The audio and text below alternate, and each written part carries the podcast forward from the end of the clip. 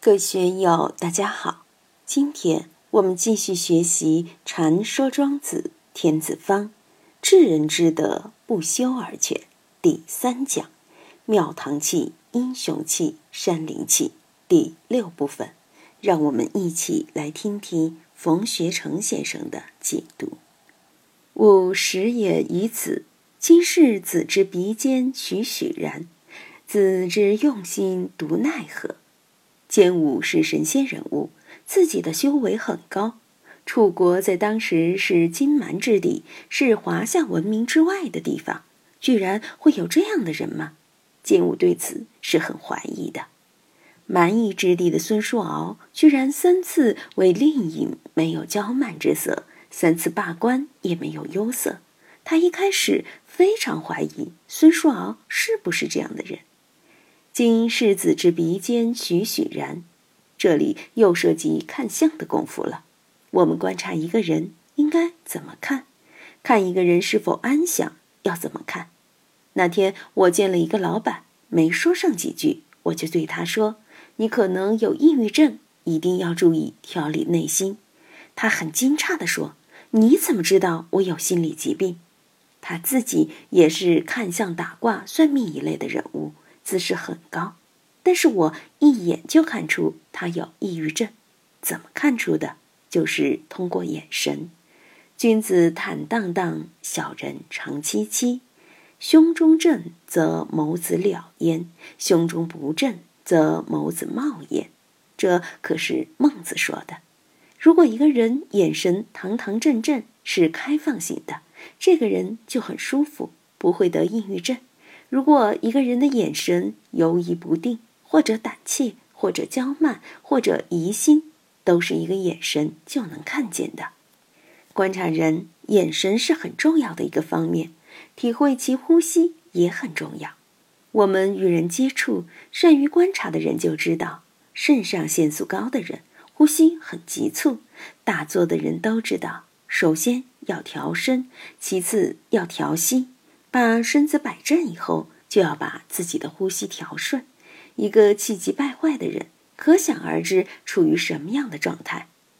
为什么庄子在大宗师里说：“真人之息以踵，众人之息以喉。”真人的呼吸能够到达脚后跟，但一般的人不理解，呼吸怎么能到达脚后跟？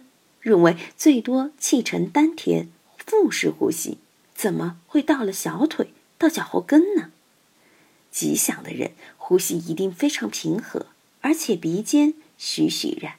大家都知道“栩栩如生”这个词，说的就是鼻子的气色。我们仔细观察就知道，发财的人鼻头有淡淡的黄色，微微的红润。一看到这种鼻头，你都不用考虑，就可以恭喜他发财。如果某人的鼻尖是青褐色的，那他今天就有可能破财，财路有损，是不太好的征兆。如果一个人的鼻尖栩栩然，很有生气，而且气息又表现得很安详，没有阻碍，这就表明这个人很有修为。孙叔敖三次当令尹而不荣华，三次被贬下去而无忧色，可以说心跳都不跳一下，这样可以说是面不改色，心不跳。这样的人才叫真正的有修为。子之用心，独奈何？连坚武这样的神仙都要请教孙叔敖：你到底是怎么练成这种本事的呢？神仙是在山林之中，在世间之外，保持平常心还是相对容易的。若是进了官场，七上八下的顺境逆境，没完没了的是是非非，你还能保持平常心吗？我们也经常听人说：“我这个人不爱财。”你如果一分钱没有，当然可以说这个大话。如果一百万放在你面前，你能不动心吗？受得起考验吗？你说你胆子大，我们现在就把这个窗户打开，你敢不敢在这二十楼的窗户上倒挂金钩？你敢不敢？有没有那个胆量？如果敢的话，我们就认为你胆子大；如果不敢，那你还是胆子不大，所以一切都要通过考验、考核才能证明。孙叔敖经过了三上三下的考验，的确就能够栩栩然。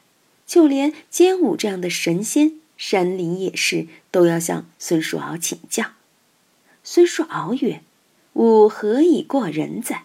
吾以其来不可却也，其去不可止也。”把孙叔敖这句话展开来，就要谈命了。我反反复复谈命，和我打交道久的人。都知道我谈的命到底是怎么回事。庄子有句名言：“知其无可奈何而安之若命。”为什么知其无可奈何？就是其来不可却也。运气来了，门都挡不住。有的人升官，莫名其妙就升官了；有的人发财，莫名其妙就发财了；有的人倒霉，莫名其妙就倒霉了；有的人走在街上。落下一个石头，把他脑袋砸了，也是莫名其妙，即其来不可却也。我经常说，过去的都是必然的，过去的事都是理当如此，命当如此。未来的呢？未来都是偶然的，因为未来是未知的，过去的都是已知的。未来谁知道会有什么事情发生？我也经常说，一分钟以后想什么，你知道吗？一分钟后说什么，你知道吗？仍然不知道。那明年、十年后你想什么？谁能知道？所以有句老话：“早知三天事，富贵三千年。”如果你在股市上早知三天事，那你早就成亿万富翁了。所以其来不可却也。你能抗拒你的姻缘到来吗？不能。姻缘的到来不可抗拒呀。其去不可止也，时间的流逝，姻缘的流逝，你能挽留吗？挽留得住吗？股票去年六千点是多牛啊！大家都想挽留它，想让它继续上七千点、八千点，还有的人预测说肯定要上一万点。现在狂泻下去，到底什么时候是尽头？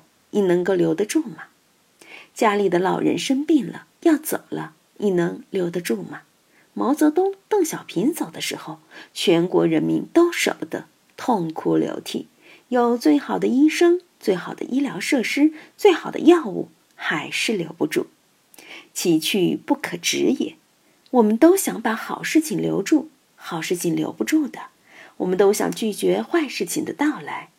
那些受到双规的干部，肠子都悔青了。但其来不可却也。你想拒绝他，也不行。拒绝不了的，这个在佛教里叫无常，也叫因缘不可思议。明天未来不可把握，不可预测，的确是这样的。他来就来了，你能拒绝他来吗？明天肯定是要来的，你能拒绝明天吗？明天的因缘要来了，你能拒绝明天的因缘吗？不能。所以要明白这个道理，而且在明白了这个道理后，还要。不动心，没有喜怒哀乐之心来面对这个，那就是非常高明的人了。今天就读到这里，欢迎大家在评论中分享所思所得。我是万万，我在成都龙江书院为您读书。